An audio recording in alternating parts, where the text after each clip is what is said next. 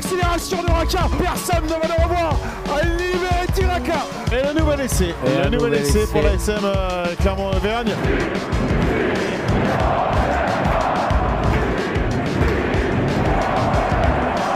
Salut et bienvenue dans la saison 3 du podcast Ici Montferrand, le podcast qui s'intéresse à l'actualité de l'ASM Clermont. C'est l'épisode numéro 2 de la saison 3 avec Arnaud Clergue et Jeff Nunez. Messieurs, bonjour. Salut, salut à toi. Bonjour Martial, bonjour Arnaud. Allez, la question du jour, messieurs, on entre dans le vif du sujet. Euh, L'ASM a-t-elle raté son entame de championnat? Un rapide tour de table, euh, Arnaud. Alors, il y a Comment deux fa- dire comment dire? Je vais pas te faire une réponse à la Gérard Lenormand, mais euh, il y a- euh, pour moi non, c'est pas une entame de match, euh, c'est pas c'est pas une entame de saison ratée. Déjà il y a la victoire et euh, c'est 4 points contre une grosse équipe de Toulouse et euh, moi j'ai envie de retenir euh, j'ai envie de retenir le positif. Euh, Jeff, est-ce que Bon, ben, c'est, euh, c'est moi qui vais m'y coller alors. c'est moi qui ai pris Donc, le verre à moitié vais- vide. non, c'est. Alors oui, oui, oui, on va, on, on- on- on va nous donner les arguments d'une belle première mi-temps, mais euh, Bah j'ai oui, envie oui, de j'y compte garder, bien. euh, j'ai envie de garder aussi en mémoire. Il faut surtout pas oublier cette seconde période où la SM est passée à côté, à, côté de son sujet, tout simplement. Faut, faut oser le dire. Avec pour plein de raisons que des arguments que je vais, je vais développer tout à l'heure, j'espère. Est-ce que l'important c'est pas les 4 points quand même? Alors effectivement, euh, la, la- la question elle peut, elle peut surprendre, mais au vu de la physionomie euh, de euh, la rencontre, eh bien ça soulève forcément quelques, quelques interrogations, notamment cette deuxième mi-temps dont tu parlais Arnaud. Oui, il y, a, il y a cette deuxième mi-temps, et notamment à partir de la 50e minute où euh, le Toulousain Richie Arnold a, a été expulsé. Toulouse s'est retrouvé à 13. Et là, à partir de Donc ce c'était le moment-là, deuxième carton rouge, C'était le deuxième préciser, carton hein, puisqu'il y avait celui de, de Técori, en euh, première mi-temps, En première mi-temps, oui. donc le Stade Toulousain s'est retrouvé à 13. Et à Mhm. partir de ce moment-là, euh, les Clermontois n'ont plus su gérer le match. La lumière s'est Et La éteinte. lumière s'est éteinte. Euh, Pour preuve, à 15 contre 13, euh, l'ASM a quand même encaissé un 18-0. Alors, ouais, il y a eu... Mais dans- c'est sûr que c'est problématique de, prendre un 18-0 à 15 contre 13. Mais c'est plus, euh, je, pense que ce sont plus des failles mentales qu'autre chose. Euh, Azema l'a dit, l'a dit euh, après le match. à partir du moment où Toulouse a pris le, carton rouge, ces joueurs, de manière presque incompréhensible, se sont mis sur le porte-bagages. C'est ce qu'il a dit. c'est ce qu'il a dit en conférence de presse. Et moi, j'ai plus envie de retenir la première mi-temps qui a été totalement maîtrisée euh, face à une grosse équipe de Toulouse qui était pour le coup, euh, qui était pour le coup à 15 une bonne partie euh, de la première mi-temps. J'ai plus envie de retenir ça, cette, bonne gestion de la première mi-temps, que ces, que ces 30 minutes à infériorité numérique où le match, le match a basculé un peu dans l'irrationnel. Et face à des Toulousains bah, qui n'avaient plus rien à perdre à 13. Alors, quoi. on va rappeler qu'à la, à la mi-temps, le score était de 23 à 5 en faveur de, de l'ASM. Mais Jeff, est-ce que c'est finalement, est-ce que c'est euh, Toulouse qui a foiré sa, sa première mi-temps? On parlait euh, du carton rouge de Técori. Il y a aussi eu le carton jaune de Marchand, le capitaine de l'AS, euh, de- du Stade Toulousain. Ou est-ce que c'est finalement l'ASM qui a, qui a maîtrisé son, son sujet en première mi-temps? Ou est-ce que c'est un peu des deux? L'un- pour moi, l'un ne va pas sans l'autre. Si euh, Toulouse a été dans ses derniers retranchements, si Toulouse s'est montré indiscipliné, si Toulouse a rendu des ballons, si Toulouse n'a pas réussi à tout simplement mettre en place son jeu, 11, c'est parce- 11 pénalités hein, voilà. en première mi-temps. C'est tout simplement parce que pendant ces 50 premières minutes, on va englober les 10, de la, les 10 premières de la seconde. C'est que pendant ces 50 premières minutes, l'ASM, elle a été, elle n'a pas été spectatrice du match. Elle a été totalement dans l'action. Et c'est exactement ce que dit euh, Franck Azema. Quand Franck Azema dit que à partir de la 50e, mon équipe s'est mise sur le porte-bagages, c'est tout simplement bah, son équipe, est- c'est comme si elle était montée dans les gradins et qu'elle avait assisté à la rencontre. Elle est devenue elle est devenue spectatrice des événements et elle n'a plus du tout été actrice des événements.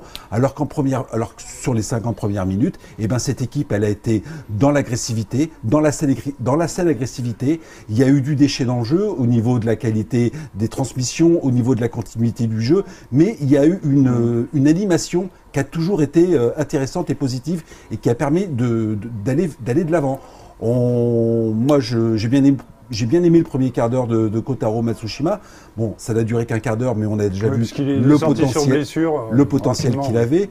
En effet, il est sorti d'une blessure sur blessure aux adducteurs, mais il y a eu plein de choses intéressantes sur ces 50 premières minutes qui méritaient une autre fin peut-être. Moi, ça m'a fait penser, on est en plein Tour de France en ce moment, les 50 premières minutes de, de l'essai m'ont fait penser à un, cycliste qui mènerait euh, un train d'enfer dans un mhm. col.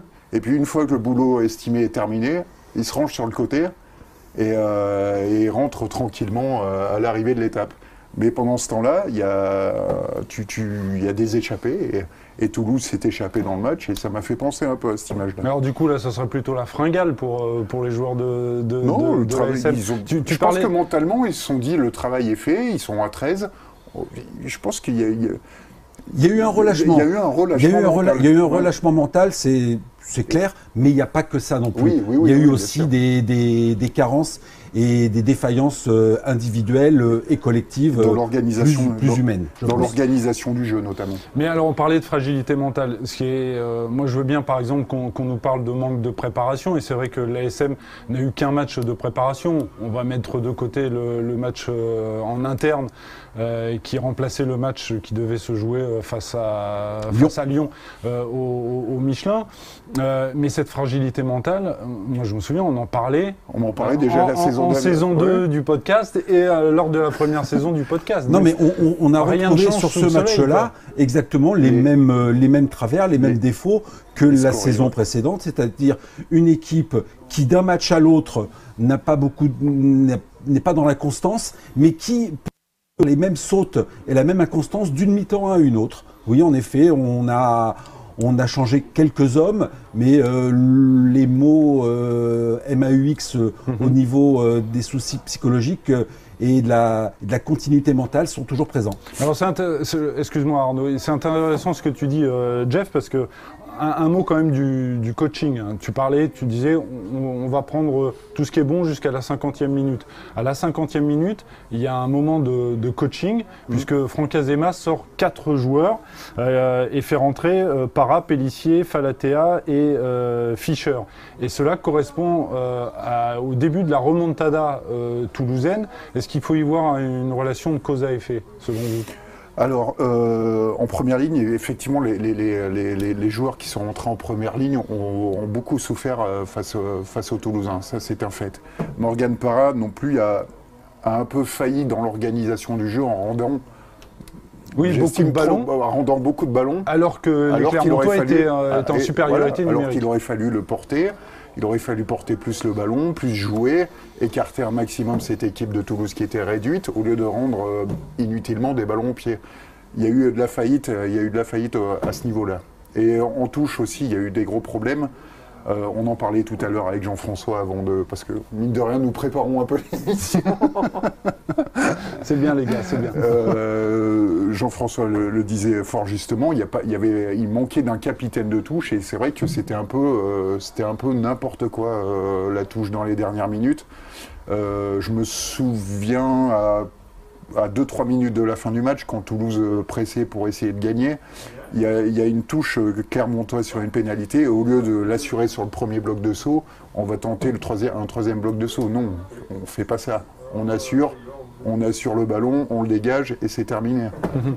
Il y avait vraiment un contraste aussi, euh, Jeff, entre la, première et la deuxième mi-temps. C'est-à-dire qu'on a vu des, euh, notamment les avants euh, clermontois exercer une pression folle sur Antoine Dupont, le demi de mêlée du Stade Toulousain. Et ça, on l'a beaucoup moins vu en, deuxième mi-temps.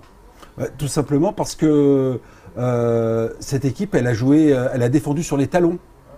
Première mi-temps, elle a défendu en avançant. Elle a mis de la pression, de la pression positive.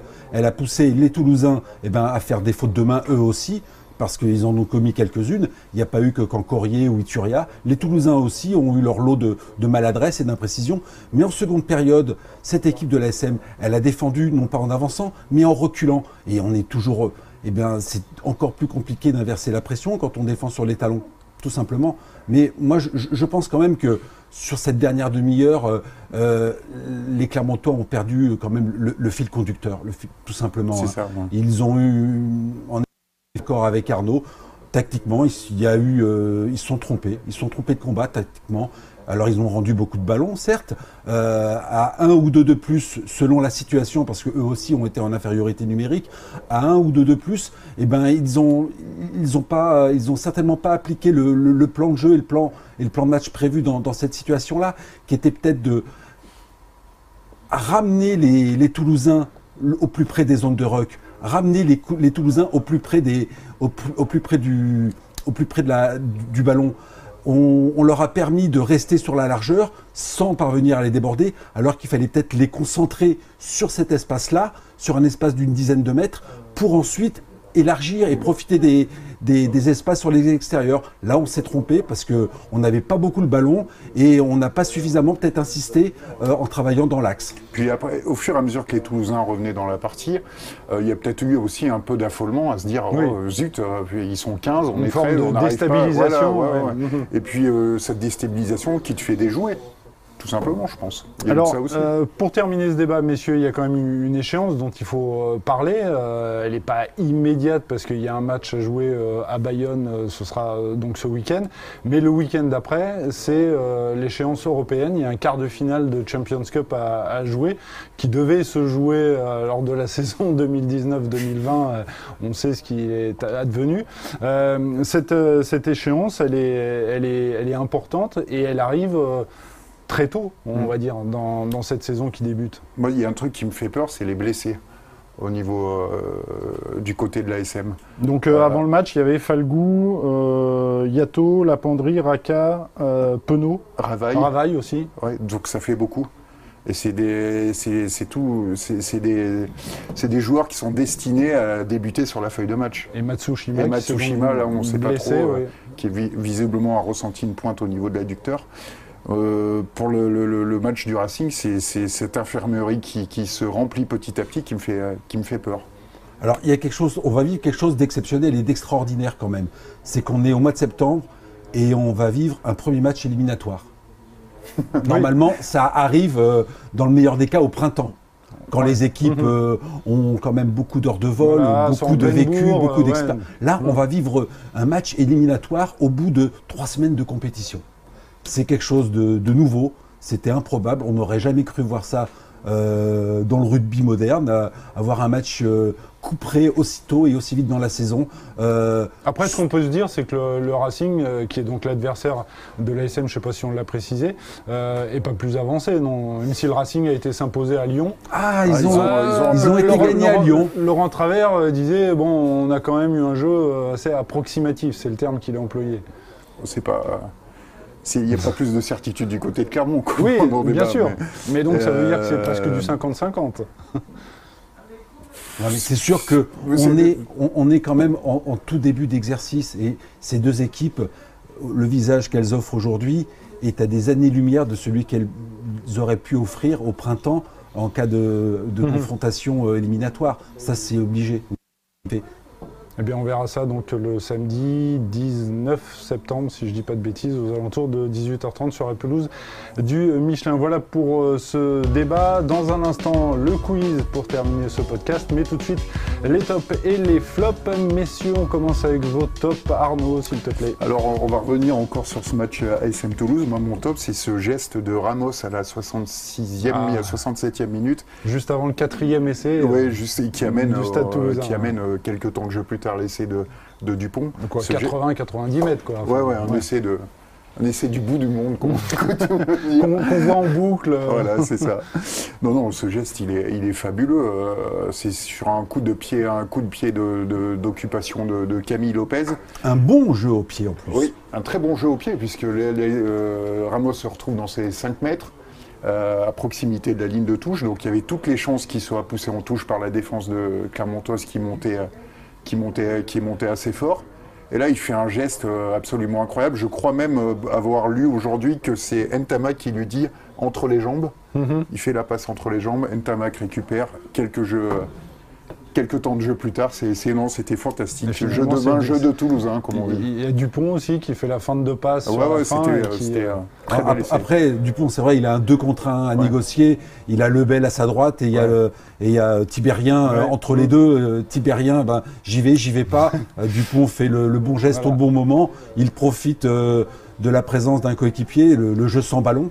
Son coéquipier lui offre une possibilité et ben, Tibérien, il est obligé de couvrir. hein. Il peut pas, il peut pas totalement délaisser Dupont. La fin de passe, il y mord, mais comme n'importe quel joueur, Bah oui, sûr. il y aurait Oui, mordu. Et Mhm. ça ouvre encore plus les- les- l'espace à, à Antoine Dupont. Mais c'est vrai que cet essai, oui, oui, parce que je- je- j'en reviens, mais c'est vrai que le jeu au pied de Camille Lopez est très bon. Ouais, le sûr. ballon reste dans le terrain, il est à 3-4 mètres de, de, de, de Sur la ligne des l'embut. sacs, ouais. Euh, Ramos est dos au jeu. Il y a deux Clermontois qui montent sur lui. Il n'est pas en situation favorable hein, sur, ce- sur cette action à ce moment-là. hein.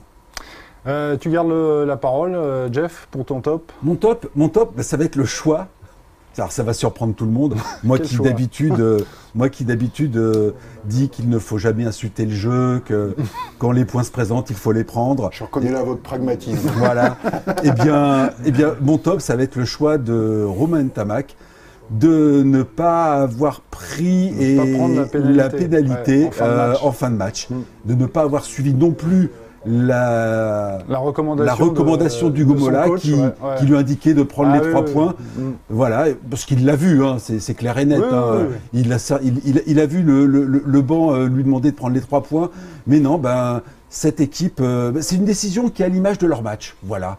Je crois Euh, que c'est pas la première fois que les, les joueurs euh, contredisent, enfin n'écoutent pas euh, Voilà. Euh, des fois ça coachs. marche, des fois ça marche pas. Mm. Mais cette décision, elle est, euh, elle est tellement, euh, tellement symbolique du match qu'ont fait les Toulousains hier, avec beaucoup de culot, beaucoup de, beaucoup de culot, euh, beaucoup de, de, ils ont cru en eux, ils ont cru en leur chance. Ils se sont dit, euh, on est à deux de moins, on est à, on, Mm. on est à 25 à, 25 à, à 6, je crois.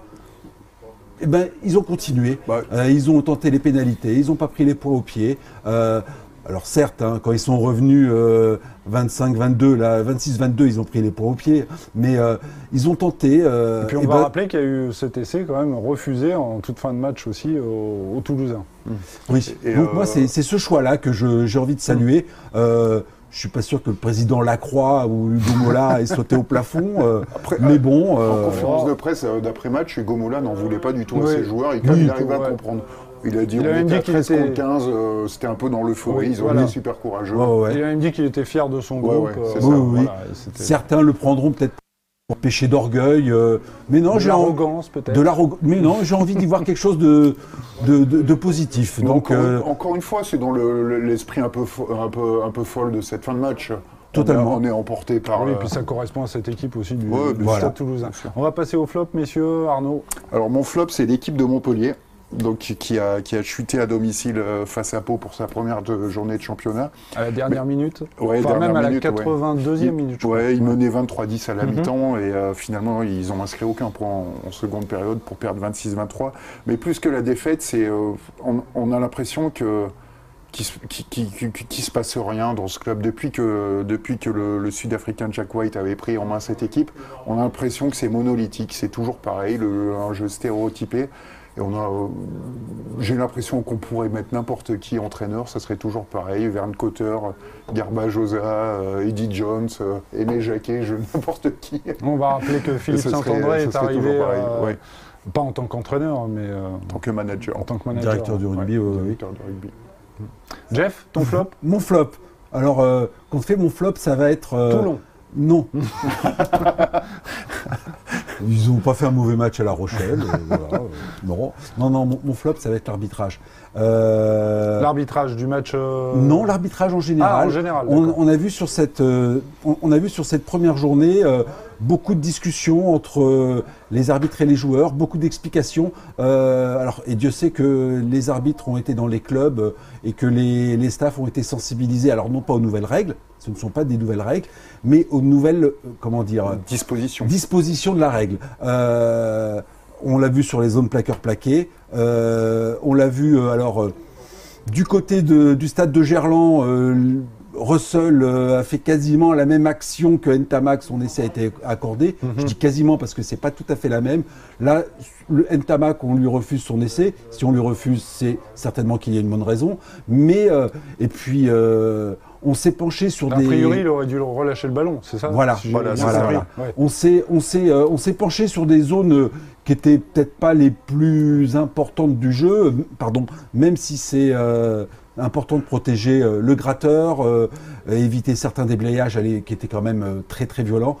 Et je me suis rendu compte, ne serait-ce qu'hier soir lors du match entre l'ASM et le Stade Toulousain, Mhm. bah, c'est qu'il y a, il y a un sujet qui a été oublié dans, dans l'arbitrage, c'est la mêlée. Euh, hier soir, pas une seule mêlée n'a été disputée euh, du premier coup. Il a fallu s'y reprendre à deux, à trois fois, parfois. C'est beaucoup trop, c'est beaucoup trop de temps perdu sur des phases statiques euh, pour pas grand-chose. On... C'est dommage, on, on a essayé de régler des problèmes sur des secteurs qui n'étaient pas les plus urgents et on s'est peut-être pas attaqué euh, à un problème de fond euh, qui existe depuis des années. Donc on n'a pas choisi les bonnes cibles, si j'ai bien compris. Voilà. Merci messieurs, on va terminer comme d'habitude avec le quiz. Et le quiz, le thème du quiz, ce ne sera pas Annie Cordy, désolé. Ah, je Euh, je l'avais demandé Arnaud. hier. ce- J'avais révisé aussi euh, Tata Yo-Yo. hein. Non, non, le thème c'est l'aviron bayonnais puisque c'est le prochain adversaire euh, de l'ASM Clermont. Allez, on commence très rapidement. Combien de titres de champion de France compte l'aviron bayonnais en titre euh, de, enfin équivalent top 14, enfin première division. hein. Je parle pas de, de Trois. 3D2 ou 3, c'est la bonne réponse en 1913, en 1934 et en 1943. Autant dire que ça remonte. En Ah, quelle vous, étiez né, euh, en 43, oui, mais pas en 13. Euh, en quelle année Vous allez le payer. Euh, en quelle année Bayonne a disputé sa dernière finale du championnat de France? Donc, euh, enfin, équivalent top 14. En dans les années 57, 90, 57. 92 en 57. Euh, non, t'es pas trop trop loin, Jeff. Non, pas 57. vraiment, Euh, euh, ouais, je, je revois 87. le. C'était au Parc des Princes, je m'en souviens. Pas 87. C'était pas contre Toulon. Non, c'était face à Agen. Ils ont Agen. perdu face à Agen. 89. Et c'était. Allez, 91. non, non, 90. 92. on va tous les faire. 92. Non, la- la- l'année qui suit euh, l'élection de François Mitterrand. Ah, Ah bah, 1982. Ouais. 82, bravo Jeff, donc perdu face à Agen. Je vais vous faire Non. mal, je n'étais pas né. Tu n'étais pas né fort. Alors là, on va évoquer une, une année où personne n'était né. En quelle année l'aviron bayonnais a été créé? Euh, En mille- 1907. Hmm, non, 1905. pas loin. Allez, un de moins. et puis c'est 1904. 1904, tout à fait. Euh, quelle profession exerçait le mythique Jean Daugé, qui donc a donné son nom au, Il était au médecin. stade? Il n'était pas médecin. Il Aviateur. n'était pas médecin, il n'était pas aviateur. Il faisait la même profession que vous, figurez-vous. Ah, il était Journaliste. Eh oui, il était journaliste. Ah non, mais parce que Arnaud a une seconde vie aussi. euh, Il, Ah oui, il mais fait ça, de la comptabilité certains soirs. on, on peut rien dire. En 2006, Bayonne a disputé un quart de finale de challenge européen. C'était face à quel adversaire? En 2010. 2006. 2006. 2006, un quart de finale du challenge européen face à un club euh, anglais. J'espère que, les, que supporters de, de l'aviron ne, ne nous regardent pas, ils vont nous trouver catastrophiques. pas, voilà. Euh, C'est- pas, euh, les, Gloucester. les, euh, les, les Harlequins. Euh, non, Les Wasps. non. Les London Irish. Irish. Bravo, messieurs. Quel est le nom de la mascotte de l'aviron bayonnais? Bon, ça vous le savez Non? Euh, Euh, Potoka Ouais, c'est ça, Ouais. le, le petit Oui, cheval. oui, oui, non, oui, ouais, j'ai eu un doute. euh, Mais alors justement, une, une question en rapport avec, euh, avec ça. Que s'est-il passé lors du derby Bia- Bayonne-Biarritz en novembre 2015 ah, en novembre 2015, Ouais. ah non, mais c'est pas le jour où euh, le papa de d'Imanol Arénando non, qui non, rentre non, sur c'est terre. pas non, ça a un rapport avec la mascotte. Justement, c'est pour ça que j'enchaînais. En fait, ce jour-là, la mascotte, elle a fait un malaise. Ah bon Elle est tombée dans les pommes. Allez. elle, elle- elle va bien, rassurez-nous. oui, euh, oui, ça va, ça va bien depuis. On embrasse sa Euh, famille. hein, en, passage. en deux- en 2011, euh, il y a deux All Blacks qui débarquent à Bayonne. Est-ce que vous pouvez me donner leur nom? Ah. Rocco. Il y a Rocco Socco, Rocco exactement. Et- le deuxième? Le deuxième, son prénom, c'est Nehemia. Vous l'avez pas? Tialata. 116 sélections à eux deux quand même. hein, euh, C'était du lourd. Euh, dernière question. Quel chef d'entreprise célèbre a occupé le poste de président Afflelou. de l'avion Afflelou. bayonnais entre décembre Afflelou. 2011 et février 2014 Dès qu'on parle de lunettes, Ah, il y a du monde. Hein? Non, non, non, c'est- c'est- je, je- je pensais que c'était plutôt pour, pour ma culture people que. Voilà, tout à fait. Allez, euh, on va dire que vous êtes à égalité. Ah bon Oui, oui, j'ai- pas compté. Donc c'est là-dessus que ça va, hein, ça va se départager. Quelle est la capacité du stade Jean Daugé 18 000. 18, alors 18 000, attends, celui qui est le plus près. Attends, 18 toi, tu dis euh, 18 000. 18 Jeff. 066. 18 066. Ouais. Eh bien, c'est Jeff qui gagne parce que c'est 16 934. J'avais fait un quiz en plus euh, là-dessus. Bon, en tout cas, C'est fou. Euh, Ça m'avait valu des ronds. euh, Nos excuses aux, fans de, euh, de l'aéron bayonnais la- pour notre la- méconnaissance. La victoire, euh, petite victoire, mais victoire tout de même de, D'une de courte Jeff. tête. Bah, Bah, sur le fil, comme la SM hier, l'essentiel c'est les 4 points. Voilà. Exactement. Messieurs, merci beaucoup. N'oubliez pas de nous rejoindre Merci. sur notre chaîne YouTube et sur les différentes plateformes de podcast. Merci et à la semaine prochaine. Ciao. Salut à tous. Au revoir.